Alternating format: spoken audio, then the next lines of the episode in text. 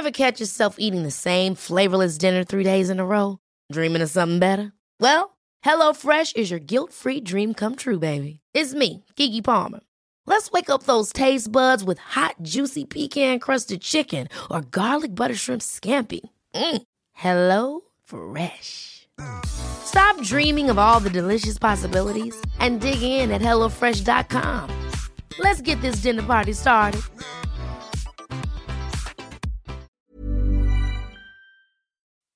Escuchas, escuchas un podcast de Dixo. Escuchas Nutres, Nutrición y Salud en Dixo. Con Fernanda Alvarado, Sol Sigal y Mariana Camarena. Por Dixo, la productora de podcast más importante en habla hispana.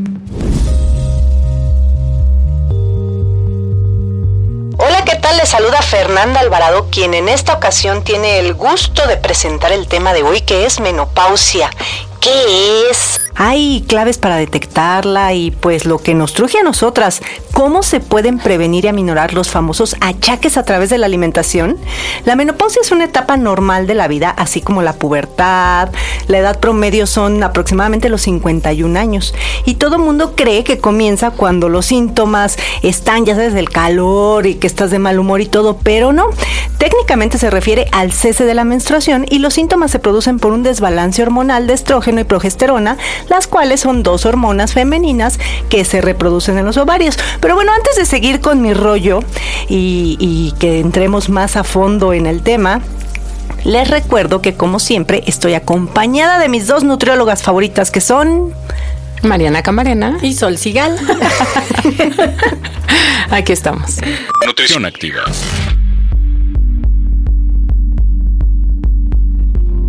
Bueno, pues este tema tenemos que decir que se nos ocurrió por Pilar Camacho, que estuvo aquí la otra vez y nos dijo, oigan, han hablado de todo menos de menopausia. Y bueno, Pili, pues con mucho cariño es para ti. Pero para empezar, Mariana, ¿por qué no nos explicas cuáles son los cinco principales síntomas? Seguro hay muchos más de la menopausia.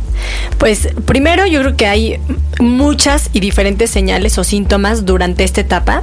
Y segundo, ojo, no se presentan con la misma intensidad en todas las mujeres. Un poco de esto es lo que hemos leído, lo que hemos platicado yo por lo menos con el ginecólogo, la amiga ginecóloga, eh, la persona, ya sea abuela, mamá o que aquella La prima de una amiga. Cercana que te da los síntomas, ¿no? Pero la base de todo esto está en los estrógenos. Acuérdense que en esta parte, en esta etapa, perdón, los estrógenos dejan de producirse y hay muchos órganos que utilizan estas benditas hormonas para funcionar. Entonces, cuando ya no tienen estos estrógenos, ¿qué pasa? Colapsan y no saben qué hacer, porque están diseñados pues para funcionar con estrógenos. Entonces, son distintos órganos y sistemas, por lo tanto, hay distintos síntomas. Ahora, ojo, alguno de estos síntomas podrían referir a alguna situación que no necesariamente sea la menopausia. Por eso tienen que ir siempre con su ginecólogo, ¿ok? Ahora sí. Los, dentro de los síntomas como que se les presentan a la mayoría de las mujeres, primero está este, la pérdida de la menstruación, o sea, se acaba la menstruación, pero también está como la premenopausia, que puede seguir teniendo menstruación la mujer, pero ya con algunos síntomas. Por ejemplo, el famoso bochorno.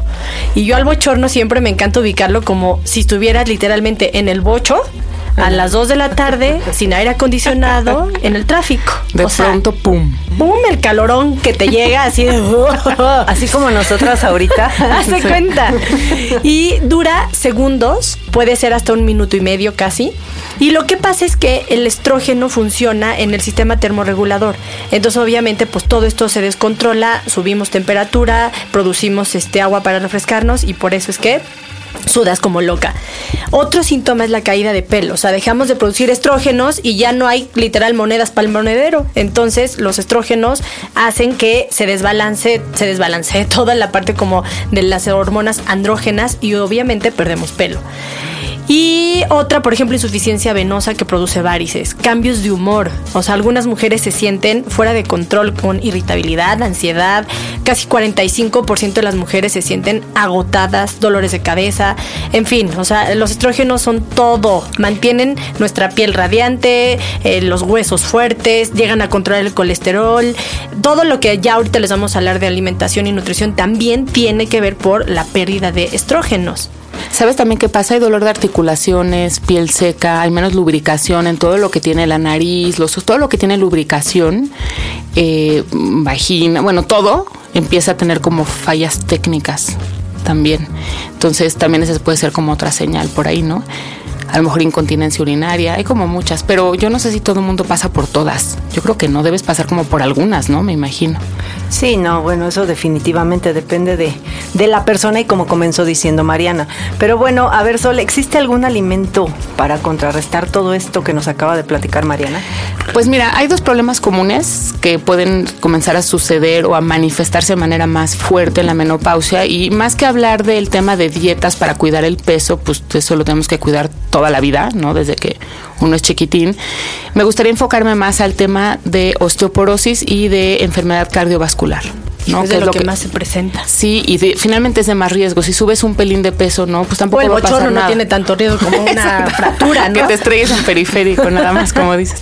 Pero en osteoporosis, fíjate, 20% de las mujeres mayores de 50 años presenta osteoporosis y 50% osteopenia, que es como una primera etapa de la osteoporosis. Empieza a haber porosidad sin necesariamente estar como tan evolucionado, tan avanzada.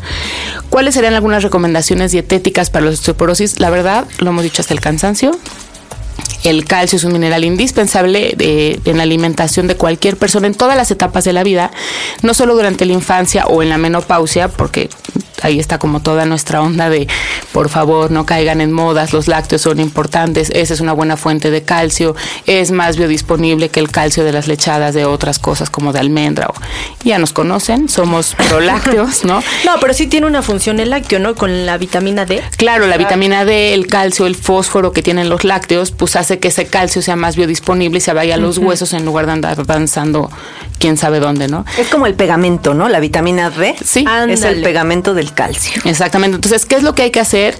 Tomar lácteos, leche, queso, yogur, lo hemos dicho siempre. También está presente en animal, en alimentos que estos que no lo puedo ni decir, los alucino, sardinas, charales, me da onda comerme los ojitos, ¿sabes? Pero bueno, todos estos tienen porque como te comes sus huesitos, pues eso es puro calcio. Entonces te estás comiendo eh, mucho calcio muy biodisponible. Las tortillas de maíz nixtamalizado son una gran fuente en México de calcio, amaranto, almendras, brócoli, hay muchos más alimentos, pero creo que la verdad, y ese es mi personal punto de vista, y creo que Fer y Mariana pueden coincidir, los lácteos tienen el mejor calcio o la mayor biodisponibilidad. ¿No? Por otro lado, los fitoestrógenos promueven la absorción y depósito de calcio, alimentos como leguminosas en general, soya, ¿no? Eso te puede ayudar. ¿Qué pasa con las enfermedades cardiovasculares? Al disminuir los estrógenos, la mujer pierde su protección contra el riesgo de desarrollar enfermedades crónicas diabetes, hipertensión, este tipo de cosas. Entonces hay que irlo previniendo. ¿Qué comer? Pues bueno, les voy a decir más bien, hay que comer de todo y más bien es más fácil decir lo que tienen que evitar, ¿no? Para que, Dios, soy una marguetas, pero eso ya lo sabíamos. hay que evitar, como lo saben, grasas saturadas, azúcares, eso, pero es que eso lo decimos siempre, es una dieta saludable, es una dieta correcta. Como todos tendríamos que vivir. Exacto, no quieres ser hipertenso, come como si fueras, no quieres ser, no quieres vivir con, diabetes, come como si tuvieras, ¿no? Entonces, no abrir paquetes, comer grasas buenas, ¿no? Es comer como debiste haber comido toda la vida para prevenir una complicación. Pero sí se vale, por ejemplo, incluir más alimentos tipo este aguacate, nueces, ajo, el ajo es buenísimo, pescado, la circulación con omegas. Y fíjate, antes de que nos corten, eh, preguntan mucho que si los fitoestrógenos nos pueden ayudar. Eh, los comentaste hace ratito, pero hay que decirlo, son? son sustancias parecidas al estrógeno. Entonces se encuentran en algunos cereales y vegetales en leguminosas como la soya. Ustedes seguramente han escuchado que a todo mundo le recomiendan soya cuando está en el climaterio, porque bueno, actúan como, y de hecho por eso nosotros no recomendamos lechitas de soya a los niños, ¿no? Exacto. ¿Por qué? Porque actúan como si fueran, ¿no? Entonces, bueno, es posible que funcionen como un tipo de estrógeno, pero obviamente mucho más débiles. Y este, los investigadores están tratando de descubrir si, si estas sustancias previenen algunos síntomas de la menopausia o si, bueno, el uso de estos también puede llevar algún riesgo, ¿no? Pero es súper importante que si están tomando algún tratamiento de reemplazo hormonal, se lo digan al doctor, eh, si están consumiendo, porque es como doblarse la dosis. Quizá no doblarse, pero sí se la van a aumentar. Entonces ahí pueden, les puede salir el tiro por la culata, les puede ir peor. Y decíamos, ¿no? Que además la soya interfiere con los tratamientos para la tiroides y muchas veces eh, ya en menopausia a lo mejor puede haber un hipotiroidismo y entonces inhibes el efecto de tu medicamento. Exacto siempre hablar con el médico y decir, a ver, yo me estoy tomando todo esto, ¿qué puedo comer, qué no puedo comer? Si el médico les dice, oh, haz lo que quieras, nos mandan un tweet y nosotros les explicamos. Exacto. Ni bueno ni malo.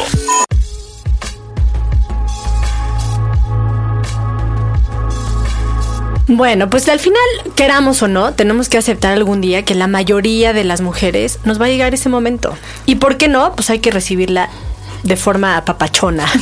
Bienvenida. Abrazarla. Y Abraza tu menopausia. Abraza tu menopausia. ya les comentamos los síntomas para que los tengan presentes, porque al final estos síntomas pueden durar aproximadamente cuatro años.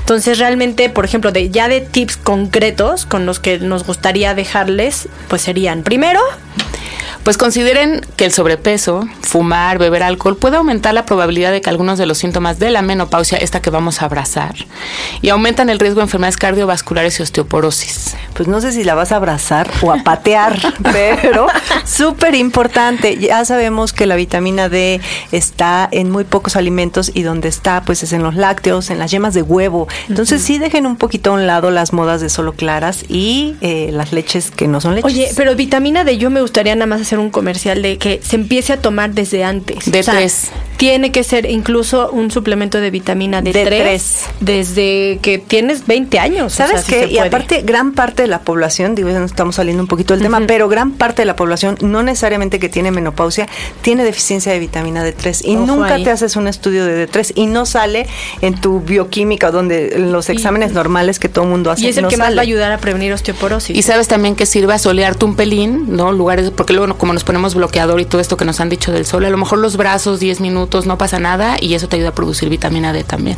Si no soportan, si no se soportan ni a ustedes mismas, realmente yo les recomiendo que se relajen, que respiren, hagan ejercicio, por favor, hagan ejercicios de respiración, inhalo, exhalo, dense masajes. El chiste es que aprendan a vivir sonriéndole a la menopausia. Sí, va a estar con ustedes, eso. Y sabes que funciona un montón, siempre lo decimos, establecer un horario de sueño regular, tener una higiene de sueño, buen hábito del sueño, rutinas, todo este tipo de cosas también te ayuda, porque viene y viene fuerte ¿eh? la menopausia. Oigan, y las mujeres que sufren incontinencia, porque ese es otro de los de los signos, síntomas de la menopausia, pues prueben estos ejercicios de Kegel, si los, si los conocen, si no, googleenlos, porque ayuda a fortalecer los músculos del suelo pélvico. Entonces, apretar, soltar. es como aguantarte la pipí. Ajá. Soltar. seguro ya lo hicieron. ¿eh? No, a ver, seguro yendo a fuerza tienes que hacer Kegel. sí, claro. Lo acabas de hacer, Mariana. Ajá, te lo, te lo juro y les digo, tiene su técnica, o sea, es como uno, dos, tres, cuatro y yo, ¿no? De, a ver, googleenlo, ahí está. y yo, ay, oigan, otro tip antes de que nos vayamos. O sea, para los bochornos, de verdad, utilicen este materiales como de algodón, este, hay unos como gelecitos que, que se pueden te pueden ayudar a enfriar las almohadas y demás, porque pues, por el bochorno sudas todas las sábanas y demás, entonces hagan eso. Y sabes qué, si la, la actividad física, ya saben, soy una fan absoluta, puede ayudar a controlar algunos de los síntomas de la menopausia y disminuir el riesgo de enfermedades cardiovasculares, siempre lo hemos dicho, la osteoporosis, recomendación 150 minutos a la semana. La verdad es que es 30 minutos al día, no les va mal. Y es como. ¿Y qué ejercicio? ¿El que sea? Pues sí, yo te aconsejaría ejercicios que tengan un pelín de impacto, porque el calcio se fija cuando hay un poco de impacto. ¿no? Que hagan también. Y fuerza. porque hay una cosa que se llama sarcopenia, es una condición natural donde se empieza a perder la masa muscular. Entonces. Y es aunque no seas menopáusica, ya desde los 35 ya empezamos a perder. Eso con que seas mayor como yo. Oigan, y yo ya por último, una que es súper importante, ya saben que yo me espanto de todo, pero bueno, si bien hay una serie de remedios herbales, ustedes van caminando por los mercados y les gritan de todo, ¿no? Entonces, bueno, les prometen que van a combatir los síntomas de la menopausia y demás. Yo nada más les digo que actualmente no hay suficientes estudios científicos sobre su seguridad y eficacia. Entonces, bueno, cuiden su salud y pregúntenle al médico. Entre tres. Oigan, ustedes seguramente saben que durante el climaterio la enfermedad cardiovascular representa la segunda causa de mortalidad y está relacionada con enfermedades como la obesidad, la diabetes tipo 2 y la hipertensión. Esta circunstancia incrementa tres veces más el riesgo de presentar infarto al miocardio y dos veces más probabilidad de morir por este evento. Se cree que se debe que más o menos a partir de los 40 años se incrementa la resistencia a la insulina.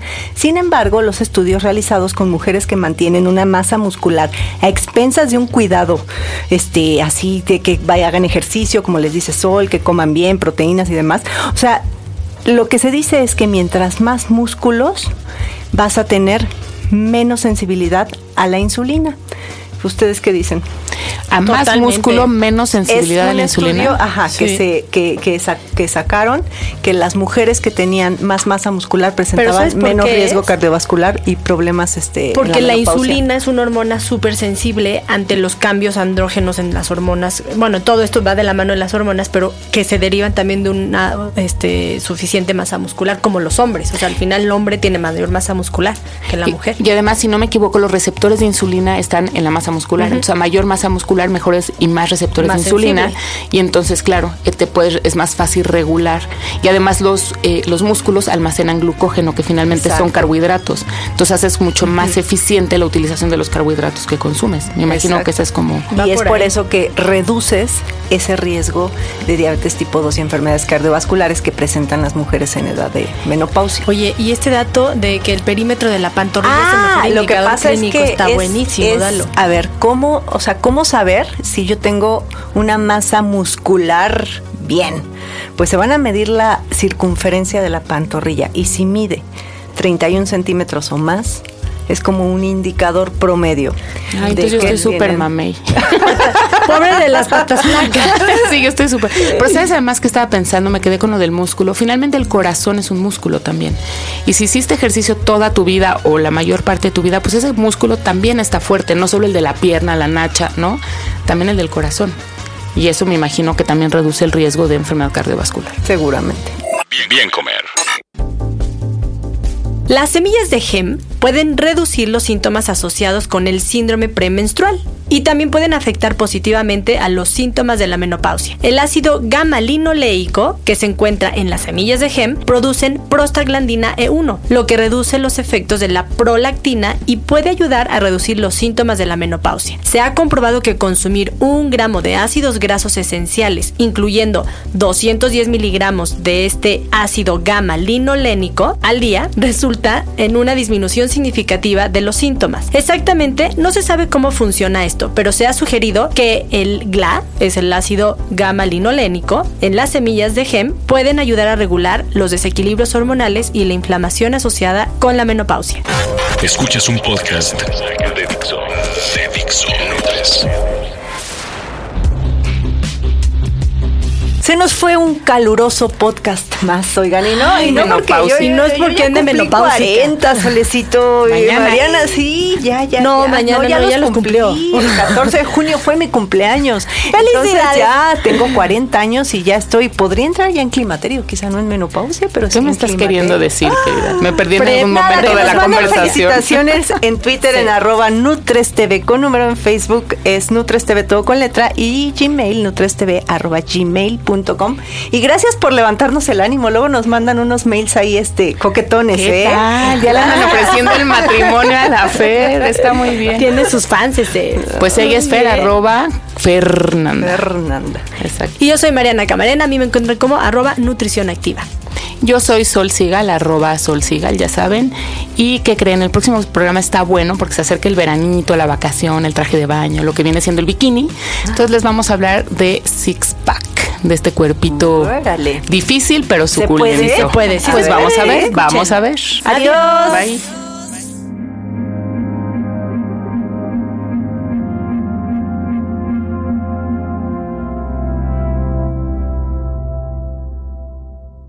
Dixo presentó Nutres. Nutres.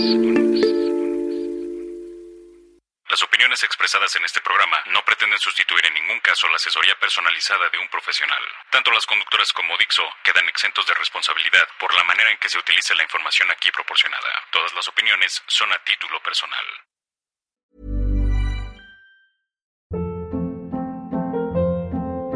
Hold up. What was that? Boring. No flavor. That was as bad as those leftovers you ate all week. Kiki Palmer here, and it's time to say hello to something fresh and guilt-free. Hello Fresh. Jazz up dinner with pecan-crusted chicken or garlic butter shrimp scampi. Now that's music to my mouth. Hello Fresh. Let's get this dinner party started. Discover all the delicious possibilities at hellofresh.com.